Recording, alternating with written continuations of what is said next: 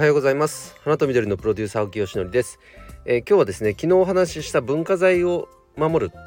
えー、お話の続きをしたいと思います。うんとまあ、今日の配信から聞いていただいている方のためにも昨日の振り返りを一応しますと,、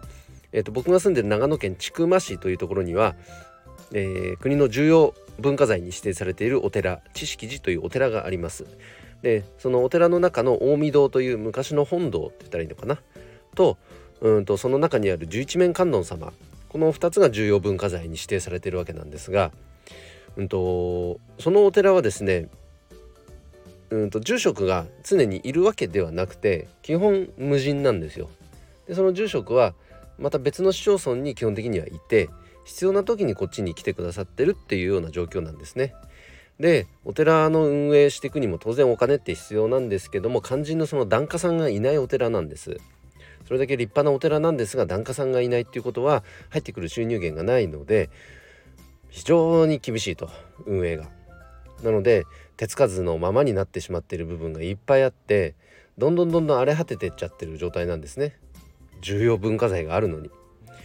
これはいかんよねとなんとかならないのかなと以前から思っていたものの僕自身も何もできていなかったのでこれはいかんなと思ってで住職に思い切って連絡をしたと。そしたら住職も今動き始めようとしてると。でクラファンとかなんかできないかなと思っていたそうなんですね。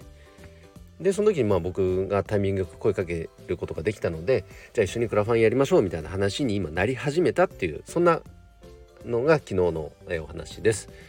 で今言いましたけどクラファンをおそらくやっていきます。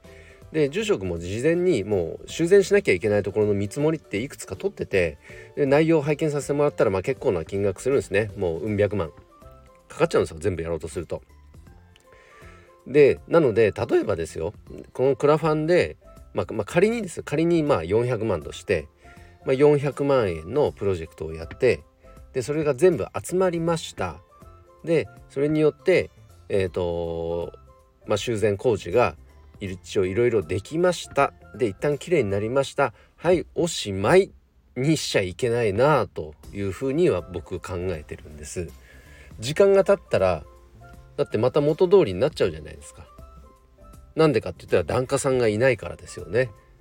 その後またその状態を保持していく。綺麗な状態を保っていくにはやっぱり何か仕組みを作っておかないとどんどんどんどんまた荒れ果ててしまう荒れ果てていってしまうっていうのがそれはもう火を見るより明らかですよね。なので、まあ、クラファンがきっかけになってその後の仕組みにつながっていくような形がいいのかクラファンの中でもすでにそのような何かこううんと例えば寄付のサブスクみたいなねものを入れるのかちょっと分か分かんないんですけど先を見据えた状態のクラファンあでもあんまりそこまで広げるとちょっと話がなんかまどろっこしくなっちゃうかな複雑になっちゃうかなっていう気もしてますね。まあ、まずは目の前の修繕そこに絞ってその後2回目3回目っていうのもまあできるわけですからつなげていくっていう方がいいのかな。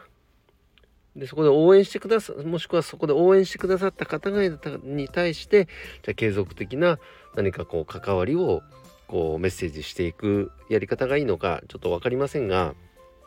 その辺は住職と相談したいと思っています。いずれにせよ今の現状っていうのはその総代っていう方々がまず十数名いてでその下に六十数名の世話人という方々がいらっしゃるんですけどその多分年年いくらとかなのかなから皆様からあの数千円ずつお預かりもしてるそうなんです寄付を頂いてるそうなんですけど当然それだけじゃ全然やっていけてないんですよね。だしやっぱりその寄付をね毎年してる方々にとってもやっぱ負担になっちゃってる部分はあるそうなんです。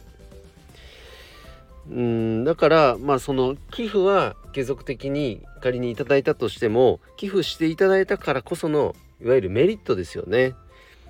何かそのそういったものも提供しなきゃいけないのかもしれませんね。だからうんとちょっと分かんないです。あの細かなね宗教法人だから税金がどうとかそういうのは一旦置いといたとしてその民間企業みたいに考えると単純にこう売り上げを上げていくための商品サービスの開発っていうのが必要なのかもしれないですね。だって檀家っていう仕組みが檀家さんがいない状態なんだから。